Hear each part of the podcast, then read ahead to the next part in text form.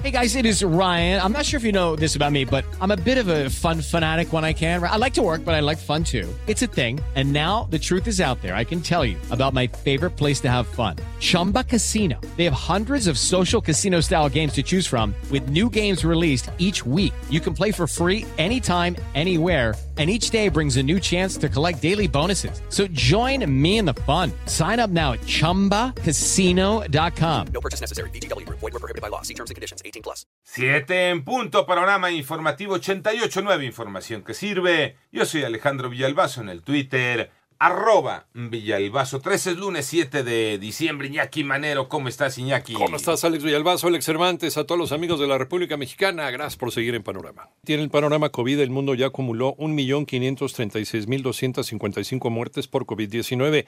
Además, el número global de contagios es de 67.087.071. De estos se habrían recuperado unos 46.615.913 pacientes.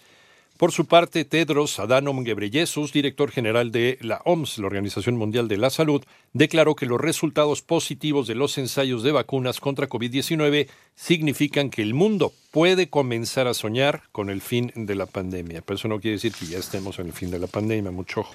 ¿Cómo van las cifras de COVID-19 en México, Moni Barrera? La Secretaría de Salud informó que ya se registraron 1.175.850 casos confirmados de COVID en el país y 109.717 defunciones. Y ante el incremento de pacientes en Ciudad de México. Ciudad de México tuvo un ascenso, se estuvo manteniendo en meseta durante varios meses y a partir de la semana 40, la Ciudad de México ha presentado este ascenso la última semana del 9% con respecto a la semana 47. Rui López Ridaura, director general del Centro Nacional de Programas Preventivos y Control de Enfermedades dijo que llegaron 25 médicos de Campeche que está en semáforo verde a apoyar a la Ciudad de México. Apoyar especialmente la Ciudad de México. El gobierno de Campeche facilitaron que podamos mover 25 personas, médicos, médicas, enfermeras, enfermeros, algunos especialistas que vienen desde Campeche. Agradezco también a la Secretaría de Marina que nos facilitó el trasladarlo. Llegaron de equipo de salud y que se insertará en las diferentes unidades médicas de la Ciudad de México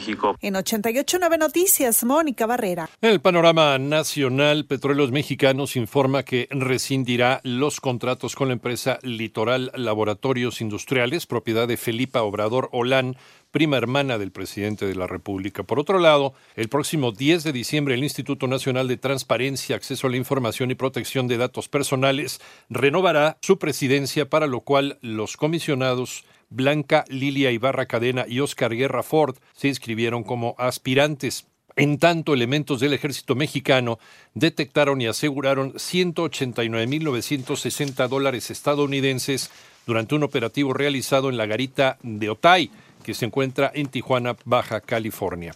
Especialistas aseguran que la economía mexicana no está pasando por su mejor momento. María Inés Camacho. El Centro de Estudios Económicos del Sector Privado advirtió que debido a un bajo crecimiento económico derivado de políticas erróneas, en los dos primeros años del gobierno del presidente de México, el Producto Interno Bruto habrá acumulado una caída de aproximadamente 9.3%, lo que representa la mayor contracción registrada con métodos estadísticos modernos. Solo en dos ocasiones ha caído el PIB en los dos primeros años de gobierno, en el de Miguel de la Madrid y el de Vicente Fox, cuando se reportaron bajas de 1% y 0.4% respectivamente. El organismo que depende del Consejo Coordinador Empresarial destacó que bajo esas consideraciones la posibilidad de recuperar los empleos perdidos por los efectos del confinamiento sanitario deja abierta la posibilidad de que se agudice la pobreza, por lo que el bienestar o supervivencia de los hogares más necesitados dependerá más de los programas asistenciales del gobierno perpetuando la pobreza. Por último, destacó que el gobierno federal tampoco parece haber mitigado efectivamente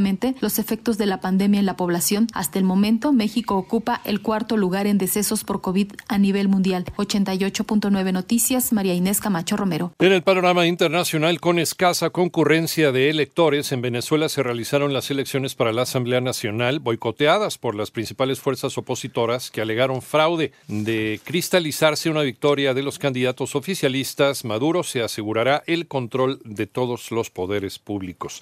En tanto, el Vaticano anunció la histórica gira del Papa Francisco en Irak del 5 al 8 de marzo de 2021, periodo en el que visitará Bagdad, la llanura de Ur, la ciudad de Erbil, así como Mosul y la llanura de Nínive. El programa del viaje tendrá en cuenta la evolución de la emergencia sanitaria.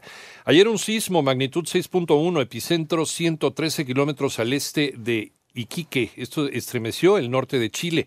Las autoridades no reportaron daños materiales ni personas lesionadas. Y en los Estados Unidos, la primera gran tormenta invernal de la temporada comenzó a dejar este fin de semana lo que según meteorólogos podrían ser más de 30 centímetros de nieve húmeda en zonas del noreste del país, lo que hace peligroso el tránsito por carretera y dejó sin electricidad a miles de usuarios. Mientras tú escuchas este podcast, Lysol está ayudando a miles de niños con el programa Contigo creado para ayudar a prevenir enfermedades respiratorias y romper la cadena de infección con buenos hábitos de higiene y desinfección. Conoce más en lysol.com.mx. Cuida el agua.